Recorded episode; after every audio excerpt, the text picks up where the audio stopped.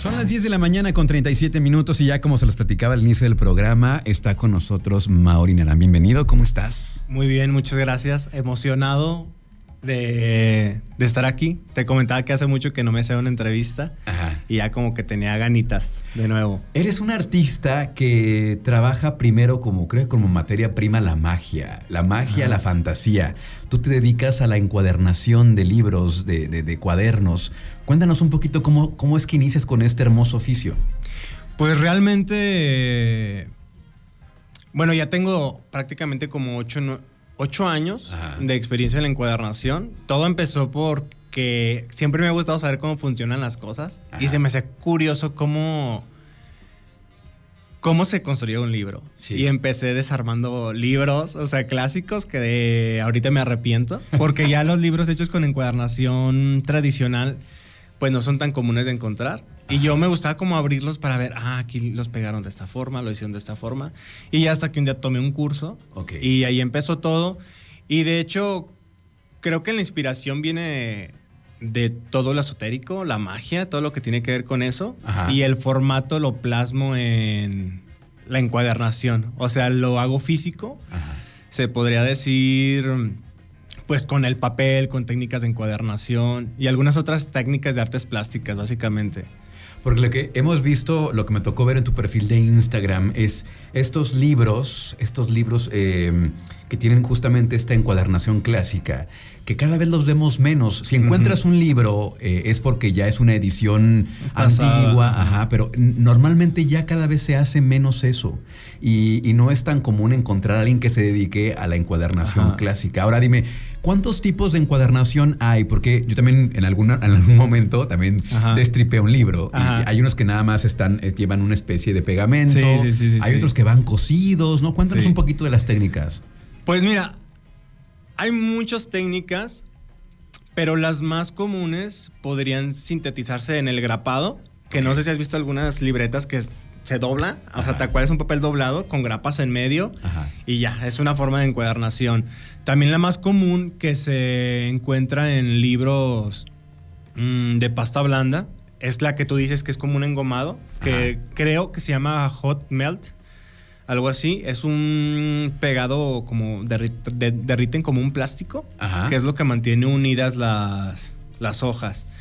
También está la encuadernación francesa, que es como la más tradicional, o la encuadernación japonesa, que también es tradicional, pero pues más allá en el, en el oriente, ¿no?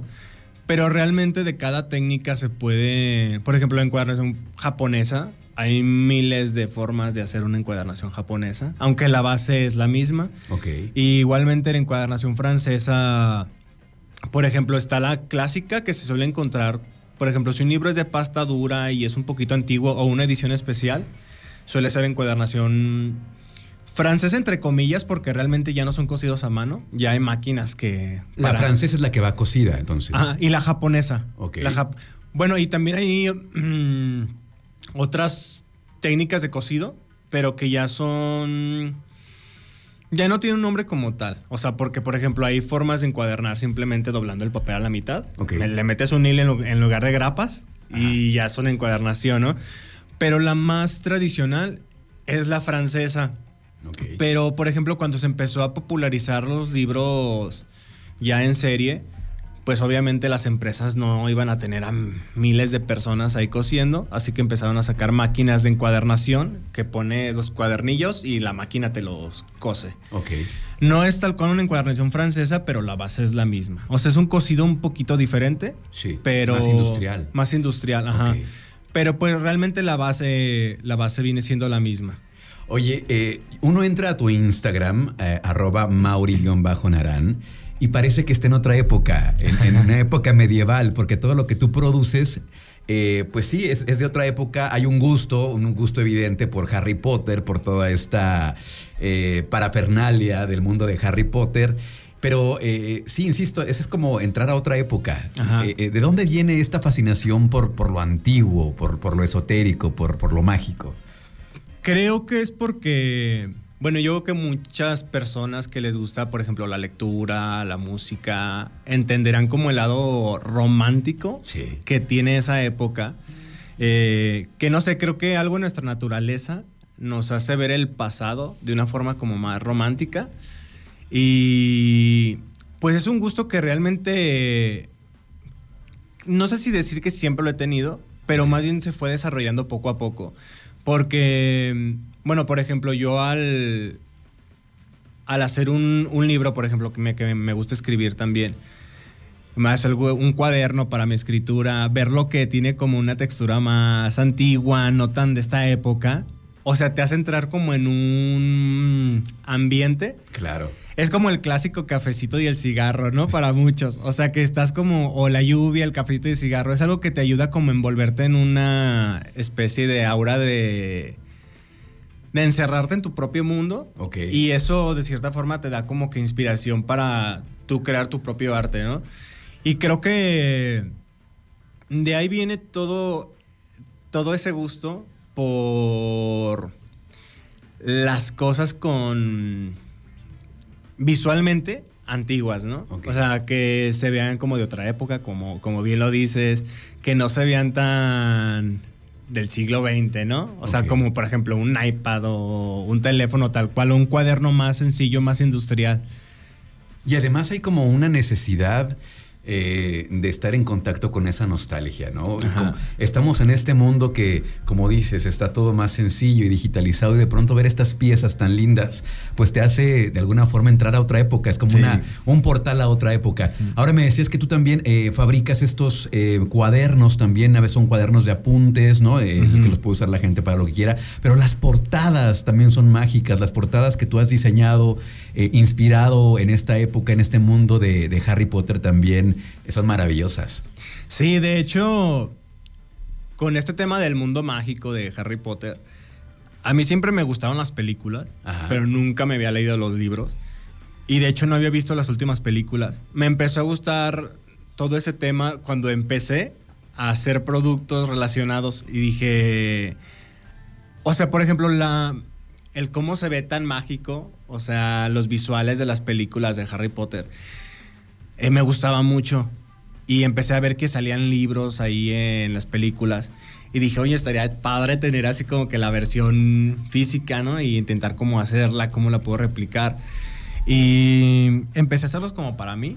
O sea, como que diciendo, ah, mira, pues me gusta, me gusta todo esto. Pero entre más me fui como que adentrando en ese mundo, más dije, oye, está muy, está muy, muy interesante. O sea, hay mucho... Es todo un mundo.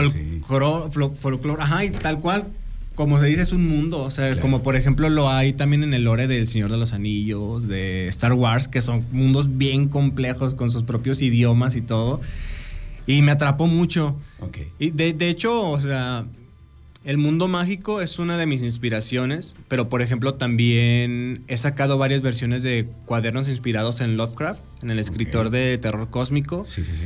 Por ejemplo, tenía una versión del Necronomicon. Saqué otros libros que tenían como, como ojos, como dientes, como la portada era como una cara de un monstruo.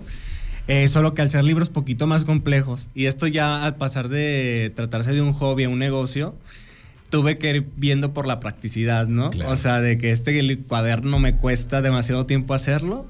Y, y llegó un punto en el que ya dices, no, pues mejor vendo estos que están un poquito más sencillos y aparte la gente los pide más, ¿no?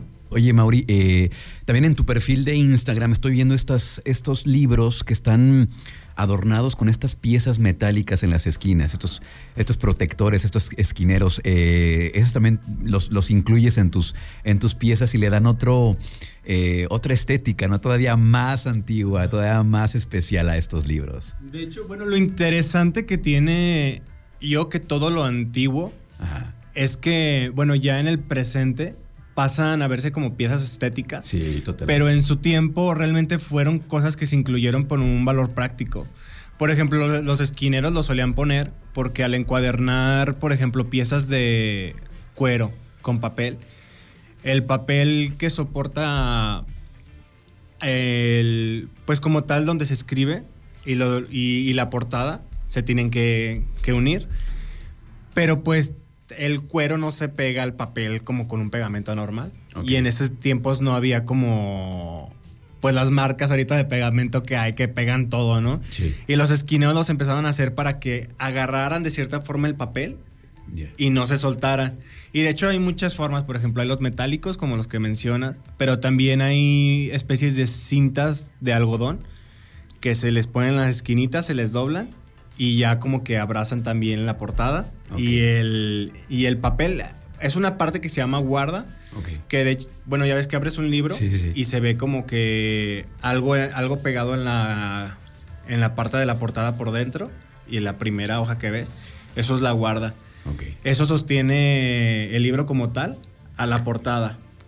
Y para que se estuviera bien de las esquinas, solían poner estas cositas metálicas que las apretaban.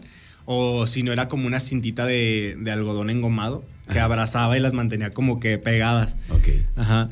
Oye, ¿cuánto tiempo te lleva eh, elaborar un, libro, una, hacer una encuadernación, mejor dicho, porque puede ser también cuadernos o libros, pero ¿cuánto tiempo te lleva hacer el, cosido, toda esta parte, todo es a mano, ¿no? Sí, prácticamente todo es a mano. Wow. Ajá. Mira, por ejemplo, el cosido, la técnica que yo uso es la encuadernación francesa, que es la más práctica, o sea, por mucho desde mi punto de vista.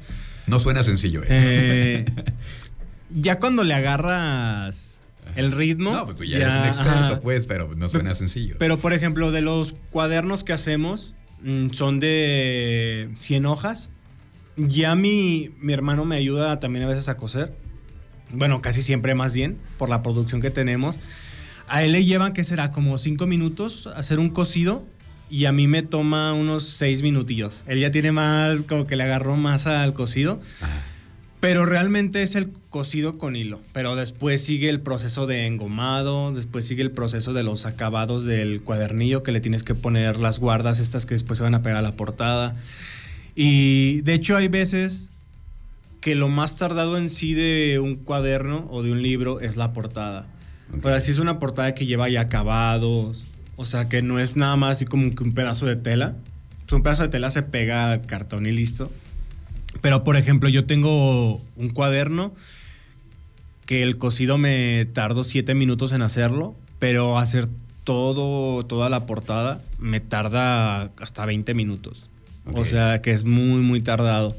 Que es el librito que te mencionaba que tiene como tentáculos y como dientitos. Que está inspirado en el libro Monstruo que sale en una película de Harry Potter también. Ajá. Y ese sí es muy, muy tardado. A veces la portada suele ser lo más, más tardado de un cuaderno. Ajá. Bueno. Oye, eh, pues sí, eh, quienes sean fans de Harry Potter tienen que ir sí o sí a su perfil porque les va a encantar. Yo no soy muy fan de Harry Potter y me encantó todo lo que vi en tu perfil. Eh, ya tienes una página web donde, donde estás ahí este, vendiendo tus productos. ¿Cómo se llama la página? Sí, mi tienda online se llama viejafortuna. Viejafortuna.com. Así tal cual, Vieja Fortuna. Me encanta el nombre también. ¿De dónde viene Vieja Fortuna? Pues fíjate que cuando empecé el proyecto se llamaba Libros con Historia. Ok. Pero al momento de que registrar la marca dije, libros no se puede registrar, historia tampoco es, o sea, es una palabra que se puede registrar. Y estuve pensando en algo que sonara como bueno, tal, tal cual lo pensé como si fuera el nombre de un barco. Dije, ¿cómo se llamaría un barco? Por ejemplo, está Piratas del Caribe que se llama el Perla Negra. Claro. O por ejemplo, había otro que se llamaba La Venganza de la Reina Ana, algo así.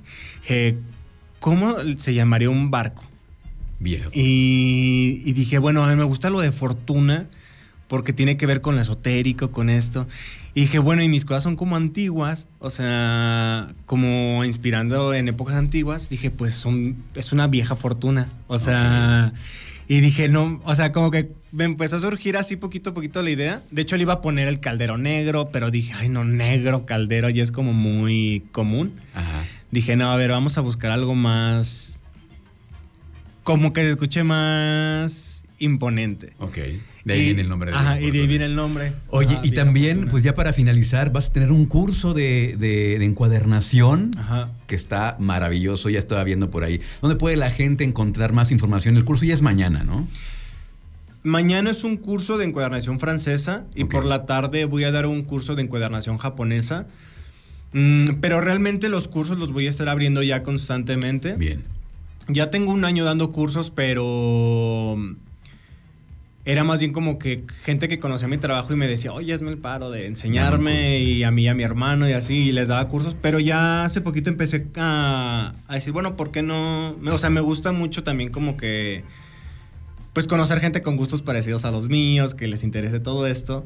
Y también por ahí estoy buscando a alguien que vea como que tiene el talento para después ayudarme. Para darle chamba. Sí, ajá, porque el negocio pues va, va creciendo y ya no, no puedo hacer todo yo que es el problema de los emprendedores, que somos todólogos.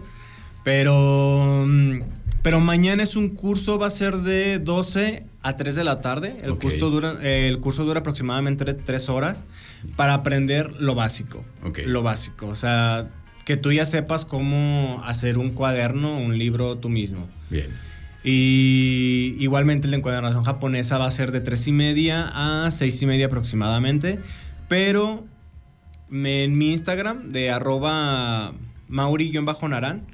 O si no pueden ponerlo nada más como Mauri Narán y va a ser yo creo que el primero que les, que les salga. Ok. Si ven otros parecidos son míos, pero que se me olvidó la contraseña. pero el bueno es el de Mauri-Narán. El que tenga más seguidores. El que tenga más seguidores, ajá, ese es. Ahí voy a estar subiendo constantemente los horarios. Perfecto. O también me pueden Mm, contactar directamente por inbox de cuando tienen chance y se pueden ir armando grupos. Perfecto. Pues muchas gracias por estar acá, Mauri. Felicidades por este maravilloso trabajo, artesanal totalmente. Muchas gracias. Este, maravilloso. De verdad, insisto, entren a su, a, su, a su perfil para que vean las piezas hermosas que hace eh, Mauri, arroba Mauri-Narán. Y espero que nos veamos pronto nuevamente para que nos digas qué nuevas cosas estás, estás creando. Yo encantado, sí tengo varios proyectos de hecho en mente todavía. Perfecto. que sacar. Muchas gracias, Mauri. Vamos a una pausa y continuamos con más aquí en Trion Live.